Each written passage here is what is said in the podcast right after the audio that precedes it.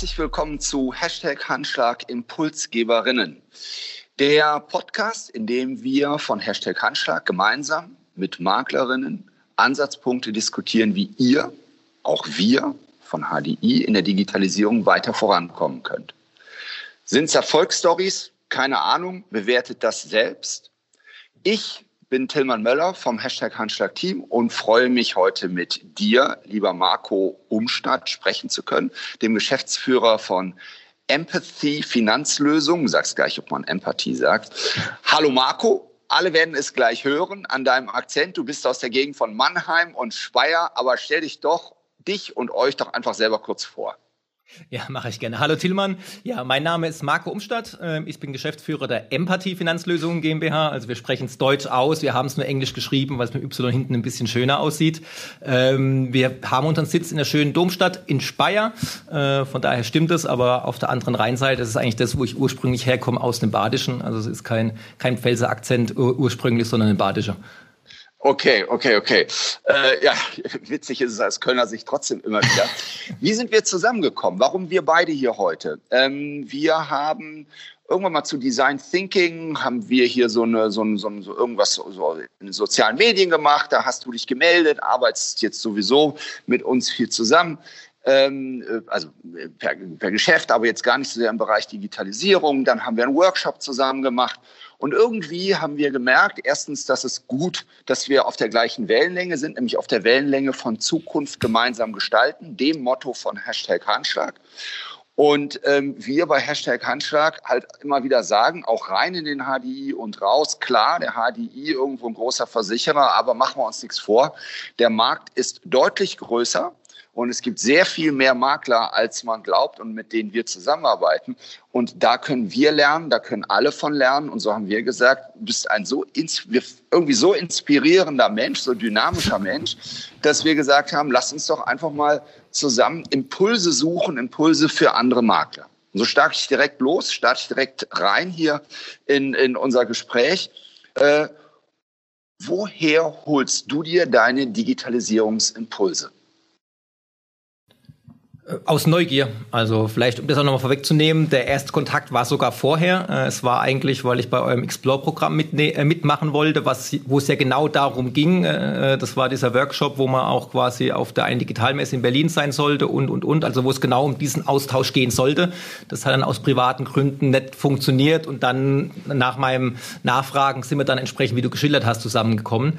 Ähm, und es ist einfach diese, diese Neugier, ähm, sich verändern zu wollen und irgendwo, ich glaube im Hinterkopf auch das Bewusstsein, dass wir als, als Firma oder insgesamt als Branche es auch müssen. Also einfach dieses hinten ran sein, als gerade als Versicherungsbranche, was gewisse Entwicklungen angeht.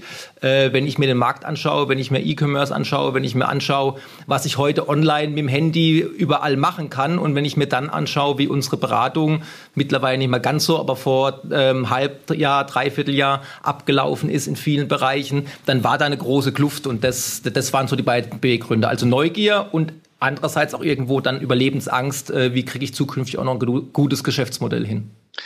Jetzt habe ich mir das eigentlich ganz anders vorgenommen hier für unser Gespräch. Genau auf so ein Thema wollte ich eigentlich äh, später erst kommen, nämlich auf die weichen Faktoren, deine Antriebsfaktoren. Jetzt bin ich aber neugierig. Ich halte dir nämlich einfach mal dagegen und sage, klar, glaube ich dir. Du magst so sein, neugierig, wagemutig, ja, irgendwie in die Wiege gelegt, Glück gehabt in deinen jungen Jahren, dass du so bist, wie du bist.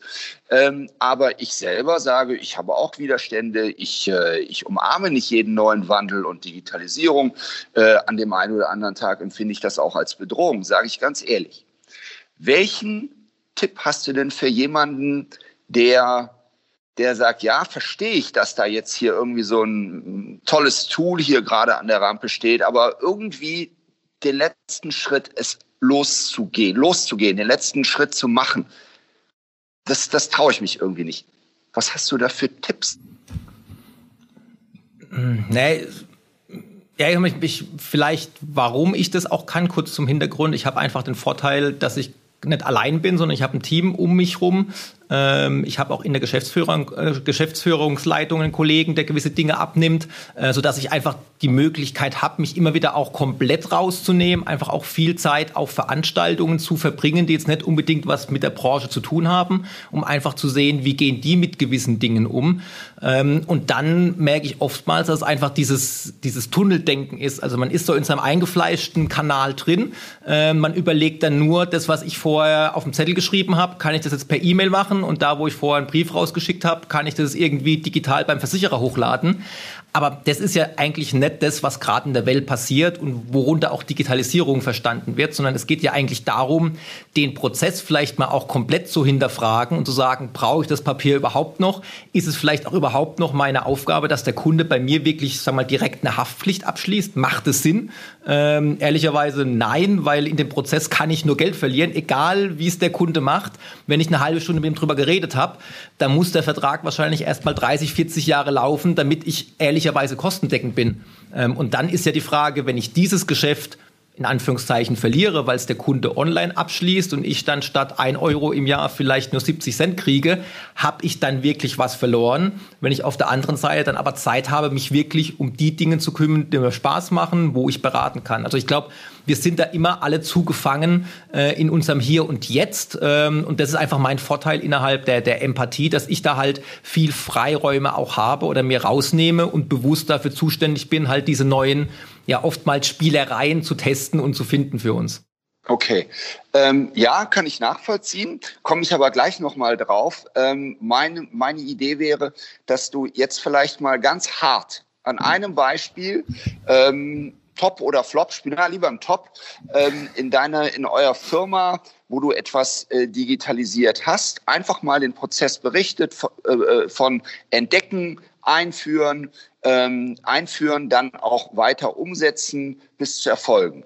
Ich glaube, ähm, und da, da setze ich dann gleich wieder an und versuche mal ein bisschen tiefer zu bohren, ähm, was du, was das, was dein Team betrifft.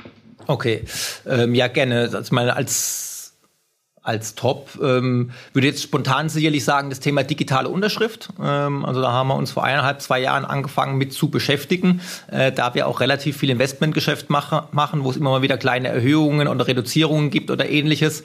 Ähm, und dann doch relativ oft das Problem war, du schickst den Kunden zu, dann haben die heute keinen Drucker mehr daheim. Das heißt, das Problem war, wie drucken sie es aus und können es wieder unterschreiben und, und, und. Ähm, und dann haben wir damals uns für DocuSign als, als Weltmarktführer im Bereich digitale Unterschriften entschieden anbieten. Ähm, ich habe das ein paar Mal selber getestet gehabt, hat gut funktioniert. Ich habe es dann ans, ans Team ausgerollt. Das hat dann so ein bisschen gestolpert, ähm, bis die ein oder andere Mal versucht haben, weil klar, am Anfang funktioniert es nie perfekt. Ähm, die Kunden sind dann auch ein bisschen überrascht gewesen, weil plötzlich kriegen sie auf dem Handy was und sollen dann irgendwie drauf rumkritzeln. Äh, das sieht dann auch nicht so schön aus, wenn man mit dem Finger schreibt oder nicht so, wie man es mit der Hand schreiben würde. Aber das war jetzt rückblickend ein riesen Erfolgsfaktor, würde ich sagen, weil ich glaube, wir haben im letzten Jahr allein über den Weg, ähm, ich weiß jetzt nicht genau, ich glaube, vier bis 500 Unterschriften ähm, eingesammelt für verschiedenste Aufträge. Ähm, und wir können auch schön sehen, wie schnell reagieren die Leute. Äh, und wir haben bei knapp 20 Prozent der, der Aufträge oder Dokumente, die wir so rausgeschickt haben, haben wir innerhalb von einer Stunde das unterschriebene Dokument zurückbekommen. Das heißt, wir konnten direkt den Prozess weitermachen. Wenn ich mir überlege, früher per E-Mail rausschicken, dann der Kunde ausgedruckt, eingesendet, äh, ellenlanger Weg, per Post rausgeschickt, natürlich noch viel, viel schlimmer. Mal ganz von abgesehen, äh, Porto, Umwelt, etc., ähm, dass da die Bilanz dann auch nicht so optimal war. Also das ist sicherlich eigentlich ein sehr einfaches Tool gewesen, aber mit einem riesen Erfolg und natürlich rückwirkend eigentlich eher die Frage, warum hat man es schon früher eingeführt? Also digitale Unterschriften gibt es sicherlich schon länger als ein, zwei Jahre. Ähm, hätte man schon viel, viel früher tun sollen. Ja, jetzt habe ich euch im Workshop damals kennengelernt. Ja, und ähm, sage ich ganz ehrlich, ihr beiden äh, äh, ihr beiden Geschäftsführer, ihr habt auch einen ordentlichen Druckfaktor und könnt dann euren Leuten sagen, mach. Wenn da jetzt jemand kommt und sagt, hm, Unterschrift, äh, das ist etwas ganz Wertvolles, da gehe ich immer nach wie vor gern zum Kunden, weil man auch für die kleineren Sachen, weil man weiß ja nicht, daraus kann ja noch mehr werden. Wie würdest du so jemanden, einen anderen Makler, der das noch gerne macht, vielleicht auch mit gutem Recht, überzeugen? Außer mach so wie ich euch auch erlebt habe. Ihr seid auch Leute, die anderen sagen, mach einfach. Wie würdet ihr ja. überzeugen davon? Ja, du, also erstens, du weißt ja, manche Menschen muss man auch zu ihrem Glück zwingen, von daher ist dieses Mach manchmal gar nicht so verkehrt. Ähm, aber auch hier wieder die Frage vielleicht dieses, dieses Käfigs und der eigenen Sichtweise. Ähm, weil gerade die letzten Monate haben uns ja gezeigt, dass das nur beim Kunden zu sitzen nicht das Ausschlaggebende ist. Es wäre ja vielmehr die Frage, äh, braucht derjenige Maklerkollegen vielleicht andere Berater oder Verkaufsfähigkeiten, weil ich widerspreche dir da ein bisschen, wenn wir jetzt so wie gerade eben in der Videotelco uns gegenüber sitzen, zumindest virtuell, dann bin ich der Meinung, kann ich genauso gut Beratungsanlässe rausfinden, Sachen mit dir durchsprechen. Und wenn ich dir dann im Nachgang das, was wir jetzt besprochen haben, du sagst hier, wir sprechen die Haftpflicht durch, wir sprechen das Investmentdepot durch, wir sprechen die BU durch, passt alles, und ich schicke dir dann im Nachgang per DocuSign die Dokumente zur Unterschrift, dann ist es doch, ein, dann ist es doch eine geniale Lösung. Warum brauche ich da einen persönlichen Termin und soll rausfahren? Und es ist ja vielleicht auch das, kein Ersatz dafür. Das heißt ja nicht, dass wir jetzt nie mehr rausfahren und es nie mehr Originalunterschriften gibt, geht, sondern es geht einfach darum, bei Kleinigkeiten, ähm, Beitragserhöhungen, Beitragsanpassungen, einfach nur Annahmeerklärungen, also einfache Dokumente, da ist es ein geniales Tool. Bei einem BU-Antrag mit Gesundheitsfragen, allem drum und dran, Bedingungen, da ist es aus meiner Sicht suboptimal. Ähm, da bin ich voll und ganz bei dir, das ist das Persönliche deutlich besser. Aber genau das, es gibt Dinge, da passt DocuSign oder digitale Unterschrift super. Es gibt ja auch andere Anbieter, InSign, was, wie sie alle heißen. Ähm, aber das nicht zu nutzen, ist eigentlich aus meiner Sicht wirklich äh, verschwendete Energie. Und das Durchrechnen, was kostet es zum Kunden zu fahren, eine Unterschrift einzuholen und was kostet dagegen die Lizenz von DocuSign oder anderen Anbietern. Ich glaube, die Rechnung ist relativ einfach auf dem Blatt Papier gemacht. Ja. War das bei euch, wie war das bei euch, als du das eingeführt hast im Team? Ähm, Selbstläufer? Hürden? Äh, naja gut, du, Widerstände, also es, es, war relativ unkompliziert im Vergleich zu anderen Dingen, weil der Vorteil relativ ersichtlich war, äh, gerade bei den, bei den Beraterkollegen, weil die halt gesehen haben, okay, ich brauche nicht mehr rauszufahren, ich muss nicht ewig auf den Rücklauf warten, plus manchmal geht es ja auch um Dinge, die polisiert werden müssen. Das heißt, wenn schneller die Annahmeerklärung da ist, ist schneller polisiert, heißt, kommt auch schneller Kohle. Also der wirtschaftliche Faktor äh, zieht er natürlich auch ein bisschen. Aber andererseits hast du natürlich das Thema, Online-Plattform, wo du es einstellen musst, dem Kunden rausschicken musst, ähm, Angst, was falsch machen zu können. Ähm, also da ist schon eine gewisse Hemmschwelle und von daher ist so ein gewisser Druck, du musst es jetzt ausprobieren. Ähm, wir stimmen jetzt ab im Meeting, dass bis nächste Woche jeder an fünf Kunden das Ding rausgeschickt hat und wenn es nur Alibi-Aufträge sind, um einfach zu sehen, was tauchen für Fragen beim Kunden auf, ähm, was habe ich selber für Probleme mit und, und, und. Und wir haben auch bei jedem, wir haben das gemeinsam in der Teamrunde eingeführt. Ich habe auch jedem quasi selber äh, quasi einmal auf seinem privaten E-Mail-Account ein Dokument zur Unterschrift zugesendet, dass er einfach sieht, wie sieht es aus, wie ist der Ablauf, wie kommt es beim Kunden an, wie ist dieses Gefühl, auf dem Handy zu unterschreiben, äh, um diese Hemmschwelle einfach schon mal von vornherein runterzunehmen ähm, und da die, ähm, ja, die, die, die Möglichkeiten einfach weiter auszureizen. Gute Idee, top. Jetzt, ähm, äh, klar, Erfolgsstory, würde ich jetzt mal so sagen. Ähm, äh, nennen wir mal einen Flop. Flop. Nee, Flop. Nee, nee, es läuft nicht alles klar, das habe ich nicht behauptet. DokuSign ist gut gelaufen. Ähm, aber es ist ja, es ist ja auch nicht immer, immer die Frage des Flops. Es ist halt viel, viel rumprobieren. Also ich bin schon seit, wenn du meinen Kollegen in Toni Dinkic da hättest, äh, der könnte dir wahrscheinlich einiges mehr berichten. Der hat diese Sachen mehr im Hinterkopf. Ich vergesse es immer mal relativ schnell, was nicht funktioniert hat.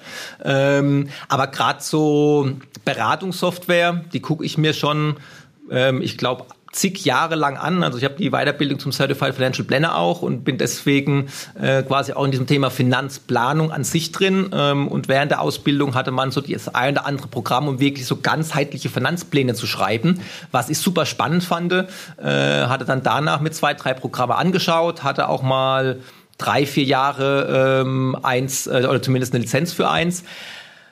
Aber das hat nie so wirklich äh, funktioniert, äh, weil es einfach zu komplex war, weil es zu viel Einstellungsmöglichkeiten gab, zu breite Erfassungsmasken ähm, und im Handling am Schluss zig Seiten Unterlagen rauskamen äh, und die Erfahrung gezeigt hat, der Tillmann will nicht, dass ich mit einem kleinen Katalog ankomme und sage, hier ist mal deine Finanzsituation, lese das mal gemütlich am Wochenende durch, die 50 Seiten, ähm, und dann wirst du dich freuen und sagen, hey, geil, was hat der Marco da für einen tollen Plan geschrieben? Das ist es nicht, sondern eigentlich ähm, ist meine Erfahrung, wollen die Leute am besten auf einer Seite sehen, wo sie stehen und das konnten diese Softwares in der Form alle nicht so liefern. Und das war ähm, dann auch verschiedenste Weltsplanner habe ich noch durch, durchprobiert oder Welts Pilot als Aggregationstool für, für Depots, etc.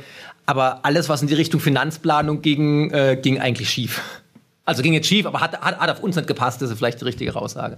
Ging schief, Marco, ging schief. Äh, ähm, ich habe irgendwann mal bei dir was aufgeschnappt. Ähm, und zwar, das kann sein, vor einem Jahr bei dem Workshop oder so. Ähm, da hast du gesagt, ähm, so in deiner, in, dein, in deiner Dynamik hast du gesagt, wir wollen das Check 24 von Speyer werden. Und ähm, was, ich habe zwei Dinge dabei gedacht. Das erste war, äh, wow, klar, Vision, man soll eine Vision haben und die treibt ein. So viel zum Business Bullshit, ja, äh, stimmt immer, ist absolut wahr, muss man haben und so weiter. Hilft aber den wenigsten, ähm, weil tja, äh, nicht alle sind visionär, aber sehr viele sind trotzdem erfolgreich oder äh, machen trotzdem ihren Job und wollen trotzdem irgendwie vorankommen in der Digitalisierung.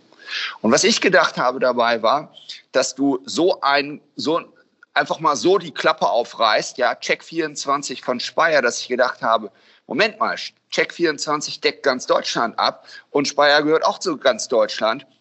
Was soll das? Wo nimmt er das her? Und da habe ich gedacht, äh, wow, es gibt auch Nischen für solche Begriffe. Und jetzt würde mich interessieren, erstens für unsere Zuhörer, was meinst du überhaupt mit Check 24 von Speyer? Und zweitens, Nenn mal so drei, drei markante Punkte, die das Check 24 Empathie von Speyer ausmachen würden. Okay. Ähm, das war übrigens nicht so ganz so lang her, dass ich dieses Check 24 von Speyer im Kopf habe. Das war nicht im Workshop, das war jetzt, äh, keine Ahnung, muss vor zwei, drei Monaten ge gewesen sein. Kam damit, äh, dass wir Anfang des Jahres unseren digitalen Versicherungsordner etabliert haben ähm, und darin auch diese ganzen Online-Rechner, wie sie Check 24 anbietet, enthalten sind. Äh, so dass ich gesagt habe, eigentlich das, was die machen in München, die Technik ist nahezu identisch. Äh, Vergleichsrechner ist Vergleichsrechner. Die Kunden können es dort direkt online abschließen oder die Interessenten.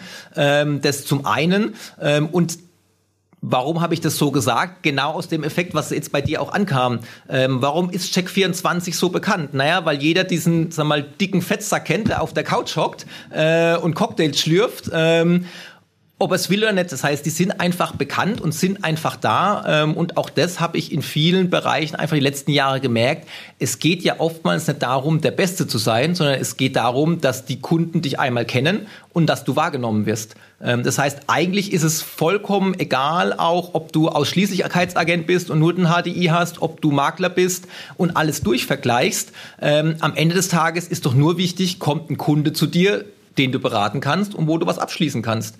Ähm, und des, deswegen sage ich, muss man da vielleicht einfach ein bisschen provokanter so rausgehen äh, mit, diesem, mit diesem Slogan und vor allem das, was Menschen vielleicht bei Check24 fehlt, weil es ja nicht so, dass sie deutschlandweit alles abdecken. Ja, die sind deutschlandweit aktiv, die haben auch viele Kunden, die sind noch super erfolgreich aber die Mehrheit der Bevölkerung ist kein Kunde bei Check24. Ähm, und von daher ähm, gibt es ja einen Grund, warum die das nicht wollen. Und ich glaube oder wir glauben, dass es der persönliche Faktor ist, dass viele sagen, die Technik finde ich bei Check24 vielleicht toll. Und ich rechne da auch und schaue mir Ergebnisse an. Aber ich hätte dann schon auch gerne mal von einer menschlichen Person, der mich kennt, der sich mal meine Situation auch angeschaut hat, nochmal das Feedback ja, Tillmann, das, was du ausgerechnet hast, das, was da oben rauskam, das passt auch zu dir, das kannst du so abschließen. Und das ist so ein bisschen meine Vision gewesen, zu sagen, wir kriegen diesen Mittelweg hin, diese hybride Beratung, wie sie ja schon immer auch mal hieß, zu sagen, ja, wir machen persönliche Beratungen, wir treffen den Menschen, der kann vorbeikommen, wir machen es per Video. Ähm, und wenn er sich dann für was entscheidet, was wir gemeinsam erarbeitet haben, dann soll der Antragsprozess optimalerweise digital ablaufen. Das war der Hintergrund mit diesem Check 24. Also einmal Digitalisierung aber da, wo es der Kunde will, immer auch die, die Möglichkeit der persönlichen Beratung, vorbeikommen auf einen Kaffee, Cappuccino, wie auch immer gerne. Und deswegen Check 24 in Speyer, weil das Ziel hier auch wirklich eigentlich nur wäre, Speyer und vielleicht 20 Kilometer Umkreis würde vollkommen ausreichen. Also ich will gar nicht deutschlandweit gehen oder da Konkurrenz machen, sondern ich will diesen persönlichen Bezug zu den Kunden auch immer haben. Ich finde das jetzt ähm, wirklich echt inspirierend. Ja, nicht nur, weil wir das jetzt hier so nennen, Impulsgeberin oder, ähm, sondern auch Inspiration suchen. Ähm, weil ich selber, während du gerade geredet hast, ich habe nur ein Stichwort geliefert, habe ich bei mir selber gemerkt, ähm, dass ich diesen, ja, die sich selbst erfüllende Prophezeiung, die die ganze Branche predigt seit Jahren, ja, diese Checks 24 und davon gibt's ja noch mehr, die werden uns alle überrollen und da hat ja keiner eine Chance gegen und, und, und. Und du hast das gerade umgedreht, hast die Luft aus dieser Blase rausgelassen und wirklich nochmal gesagt, die Lokalität ist es und die Lokalität kann sich ja, also das Lokale, das Lokale muss sich einen anderen Namen geben und mit dem, wofür es steht, dann auch Werbung machen und gewinnen. Genau. Und dann ist es nur noch ein Name. Das fand ich jetzt echt inspirierend. Das ist total gegen den Redetrend in der Digitalisierung. Das war jetzt klasse. Vielen Dank. Nee, es, es ist ja viel einfacher. Man muss ja sehen, die ganzen Start-ups oder Fintechs, die auch kommen, die sind technisch sicherlich in vielen Bereichen top. Denen fehlt aber das Menschliche. Und das Menschliche ist deutlich schwerer, denen beizubringen, wie uns Menschlichen das Digitalisieren, weil die Technologie, die ist da. Die ist auch mehr oder weniger einfach kopierbar. Also wenn du ein bisschen Geld hast äh, und sagst jemand hier, das macht Check24, das macht irgendein anderer Anbieter, bau mir das nach, dann kriegst du das in relativ kurzer Zeit, glaube ich, nachgebaut. Aber jemandem dieses Menschliche, diese Empathie beizubringen, jemandem zu erklären, wie berätst du einen Kunden, das bringst du eine Maschine zumindest die nächsten Jahre nicht so einfach bis überhaupt gar nicht bei. Und deswegen haben wir da eigentlich einen riesen Vorteil, ähm, weil wir, wir eingestandenen Maklerhäuser können uns diese Technik einfach nehmen ähm, und diese Angst, die auch mal da war, ich meine, es gab ja früher Klick, Knab und wie sie alle hießen, da hat man ja gesehen, dass diese ganzen Modelle nicht funktioniert haben. Clark versucht jetzt ja wieder neu mit einer riesen Finanzierungsrunde, aber die haben genau die gleiche Technik wie wir auch. Die können nicht mehr und nicht, nicht weniger, äh, was das angeht, aber denen fehlt dieser persönliche Kontakt. Und wenn den halt jemand haben will und wenn er sagt, ich will auch mal nach Speyer ins Büro fahren können, und das werden vielleicht viele nie machen, aber sie haben die Möglichkeiten. Allein diese Möglichkeit zu bieten, ist ein Riesenvorteil. Hasste, vielleicht das noch kurz, ähm, habe ich gemerkt, ich habe mich viel auch mal eine Zeit lang mit Online-Marketing beschäftigt. Ähm, da wird oftmals eine äh, Garantie gegeben, das heißt Umtauschgarantie. Wenn Sie mit meinem Hörbuch nicht zufrieden sind, können Sie es einfach zurückgeben, ohne Wenn und Aber. Warum? Weil die auch wissen, 5% nutzen das überhaupt nicht. Das ist vollkommen egal. Selbst die, die unzufrieden sind, werden aus Scham es nicht zurückgeben, weil sie sagen, naja, ich habe da 20 Euro ausgegeben, ich habe es gehört, mir hat es nicht gefallen. Ist halt so, ich nutze diese Garantie einfach nicht. Äh, Hammer. Jetzt habe ich dummerweise eine Schlussfrage, die wir standardmäßig immer stellen. Äh, äh, noch, äh, eigentlich hätte ich es dabei bewenden lassen müssen jetzt hier. Äh, müsste ich es bewenden lassen. Das ist so klasse, was du gerade gesagt hast. Können wir ja vielleicht schneiden, dann machst du das eine vorne dran, das andere. Na, ähm, nein, jetzt trotzdem auch noch die Schlussfrage. Äh, Blick mal ganz nach vorne. Wie stellst du dir deinen Arbeitsalltag in zehn Jahren vor? In zehn Jahren. Ähm, in zehn Jahren habe ich überhaupt kein Papier mehr im Büro. Also ich krieg's hin, dass auch wirklich kein einziger Versicherer mehr, mehr Papier schickt. Äh, Papierakten von Kunden haben wir schon weitestgehend aussortiert.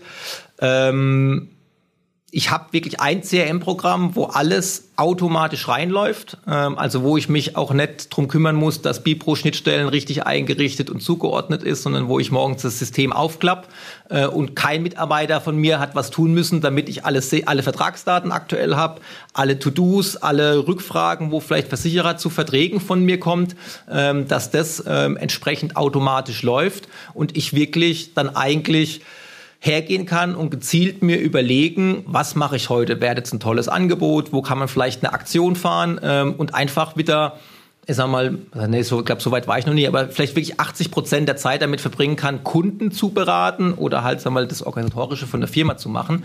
Ähm, das wäre so der Weg. Also wirklich mehr hin zur Beratung noch ähm, und auch die, die Beratungsabläufe für den Kunden dahingehend entspannter zu machen, dass man noch mehr einfach Dinge bespricht Und wenn der Tillmann sagt, hier Marco, hört sich super an, möchte ich so umsetzen, ähm, dass er dann nicht im Nachgang auch wieder diese 80 Seiten Papier kriegt und es ist ja egal, ob digital oder per Post, die er unterschreiben muss in irgendeiner Form, sondern dass es wirklich relativ einfach, man wird heutzutage wahrscheinlich Customer Journey sagen, die sehr angenehm und entspannt ist. Äh, ähnlich wie wenn ich bei Lieferando Essen bestelle oder ähnliches, dass ich da einfach einen ganz schlanken, schlanken Prozess hätte. Das wäre so mein, äh, meine Wunschvorstellung.